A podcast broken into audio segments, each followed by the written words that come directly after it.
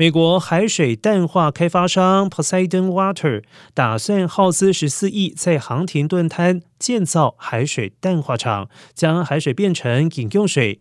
加州海岸委员会预计十二号进行投票，一旦通过，每户每个月可能增加四到六元费率。这座海水淡化厂预计建在太平洋海岸公路和木兰附近，获得了州长纽森的支持。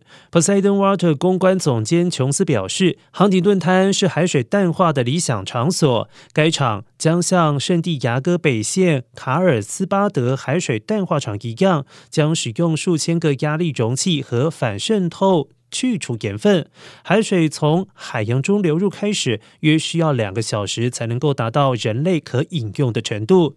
由于目前加州水源正在减少，该项目提供很好的抗旱水源，无需依赖山脉积雪或者是当地降雨。航廷顿滩海水淡化厂估计每天将使用一点零七亿加仑的海水来生产约五千万加仑的饮用水，留下五千七百万加仑的高浓度。盐水送回海洋。